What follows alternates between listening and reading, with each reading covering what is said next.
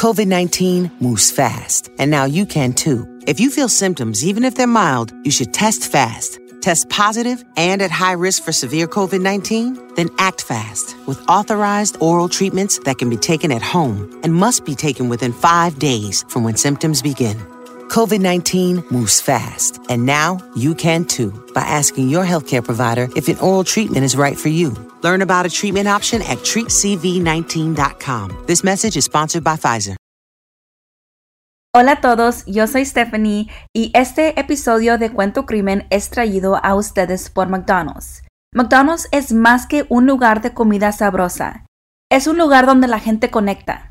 No necesitamos otra razón para reunirlos en McDonald's, pero el crew sigue dándonos más.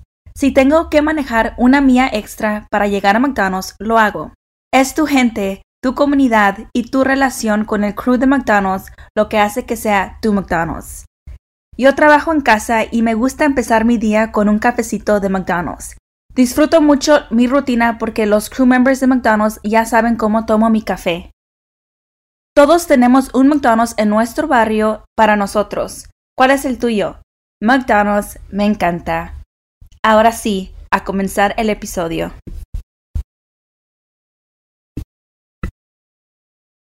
Hey everyone! Hola a todos. This is Jahaira. And this is Stephanie, and welcome back to Cuento Crimen Podcast. Hoy vamos a hablar sobre Amanda Calo, a mother of two and a dedicated person to her community. And trust me, you will see it as we start talking about her. She was an educator and she helped in any way that she could. And I think also like a recent mom too. She was a mom to a three year old and a one year old. Ooh, kudos to her because like I a have toddler and and a toddler or like infant. infant, almost toddler, almost two under two.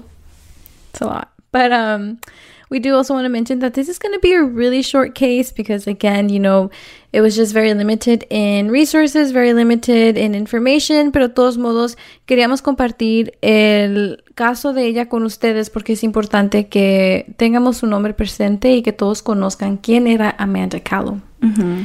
And again, this was a requested case, so this is another reason why we like to you know, research the cases that get requested. Yeah, of course. Como siempre, we would like to remind you all that we will be talking about sensitive topics. Queremos darles una advertencia porque, como siempre, vamos a hablar de temas sensibles. And again, también queremos decir que hablamos de estos casos con todo respeto a las familias y a las víctimas. Now, let's begin.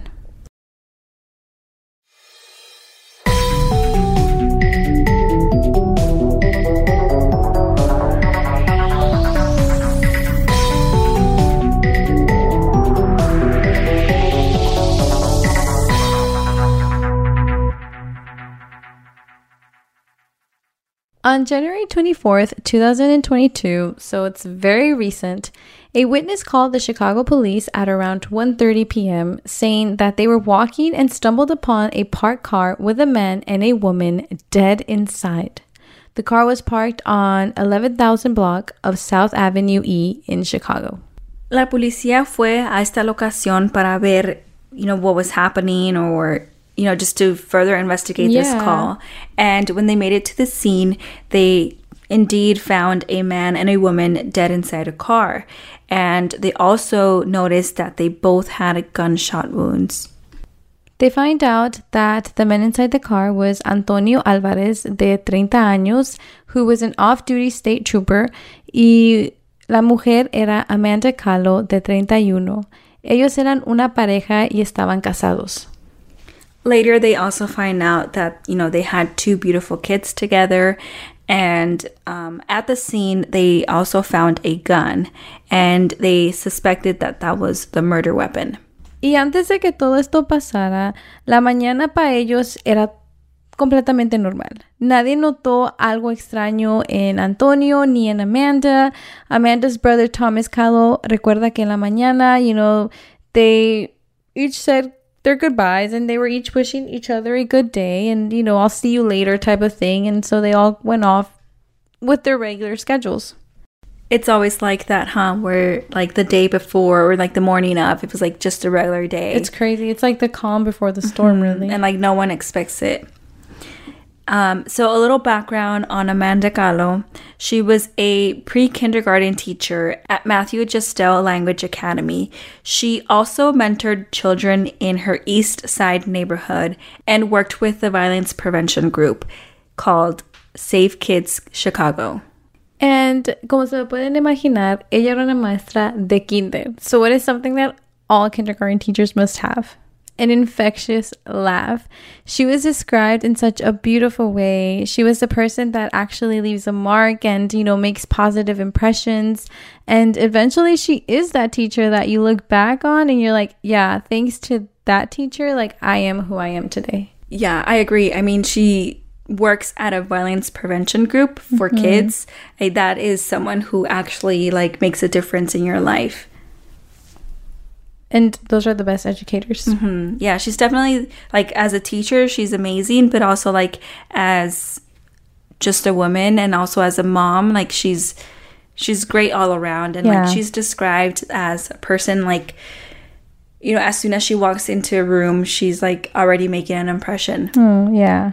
And, you know, she was also devoted to her East Side community. She was helping wherever she could. Un poquito más sobre ella. She graduated from Whitney Young High School and then later graduated from DePaul University. And she was so proud of her Puerto Rican roots. Mm. And um, she was also described as a voracious reader. And she actually loved one of the books called all the Light We Cannot See by Anthony Doerr and The Nightingale by Kristin Hannah. And she was also an amazing friend. Amanda went out of her way to grow and improve herself. Una amiga de ella was actually diagnosed with HIV, and you know, Amanda sought out an advocacy class and she learned how to support her friend. And she was just there to hold her hand through it. That's amazing. That is, yeah. Like she went out of her way to know how to talk to her friend, be there for her mm-hmm, friend, take care of her who was just diagnosed with HIV. Exactly. Yeah. That's a great friend. That is. And like we mentioned too, Amanda was a mother. Tenía un niño que se llamaba Eli, que tenía cuatro años, y también tenía a Mila de un año. Her brother Thomas Calo said, and I quote, She did everything for those kids. She loved them so much. End quote. It's so sad. Like they were babies. A I three year old and a yeah, one year old. Like we, we've been talking a lot about her background and how amazing she is, like as a teacher in her community. Mm-hmm. And she's so great. So imagine how she was with her own kids. Exactly. It's sad. And it's sad that they're not going to like be able to grow up with their mom honestly, when searching her case and you know just reading about her all good things have been said about her i don't think we've ever read one bad thing um, but amanda was going through something ella recientemente se había separado de antonio alvarez and she was actually in the middle of a divorce they you know were having issues in between their marriage and i think she was ready to start a new chapter you know, only they knew what was happening in their marriage and why they decided to split. Mm-hmm. Um, so we really can't comment on that. Um, divorces are difficult. Well, and tricky. Yeah, they're tricky, and, and not everyone has a smooth divorce. Yeah. So, and we don't really have any details on that, so we mm-hmm. can't comment on that. Her friend Kate Garza, which was the friend that she helped with, you know, her HIV journey, tried persuading her to leave and move somewhere else to get a real fresh start. You know, like to just leave the city, leave everything behind. But Amanda loved her community, and that was out of the question for her. Like, she knew that she did not want to leave. It's like they're two really good friends. Like, uh, Amanda was there for Kate, and mm-hmm. now Kate is offering, you know, pushing her to move out the city. I mean, she's going through a divorce, and she's kind of like pushing her to start over, but like, mm-hmm.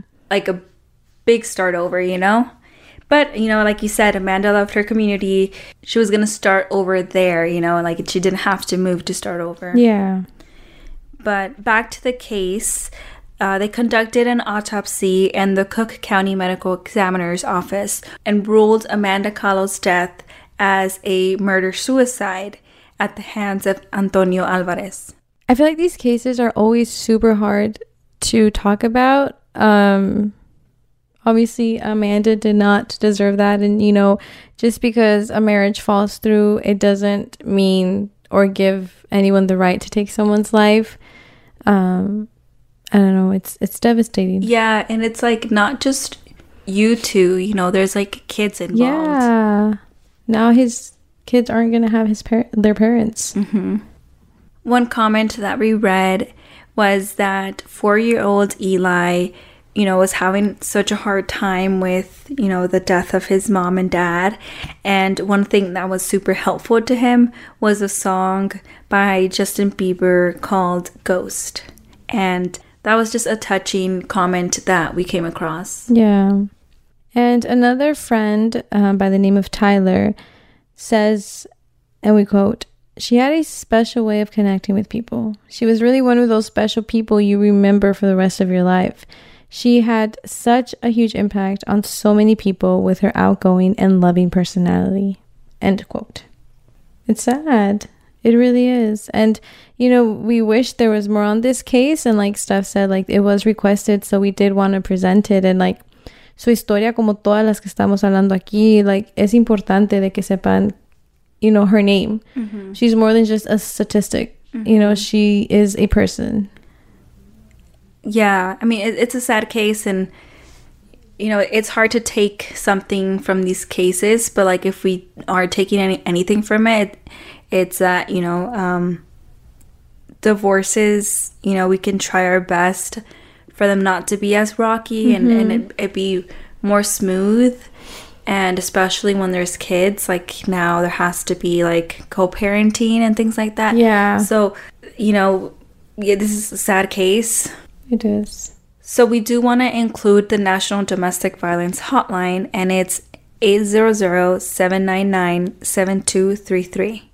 Um, y el número que Stephanie estaba compartiendo es el número de línea directa nacional de violencia doméstica y el número es 800-799-7233. And I think it's just a reminder para todas y para todos um, que you're not alone and you don't have to live through that. Like you don't have to go through that. Um, and there's always help yeah help and like guidance guidance sometimes, yeah sometimes people and like if you're you know going through a divorce you might need some guidance and, and that's okay that's okay yeah. yeah. and we also want to include a gofundme link it's for her memorial fund but also for her children mm-hmm. so we'll include that in our social media yeah yeah that was pretty much all there was for this case um, very sad ending very very sad just in general. And like always, you know, if you have any requests, like make sure to send them our way. We love to talk about them. We love to dive into them. Um, and yeah. Don't forget to leave us a rating on Spotify or a written review on Apple Podcast. We would really appreciate that because that helps the show grow. Mm-hmm. So, pretty please. And once again, we always appreciate you all. So, yeah, we will see you all next week.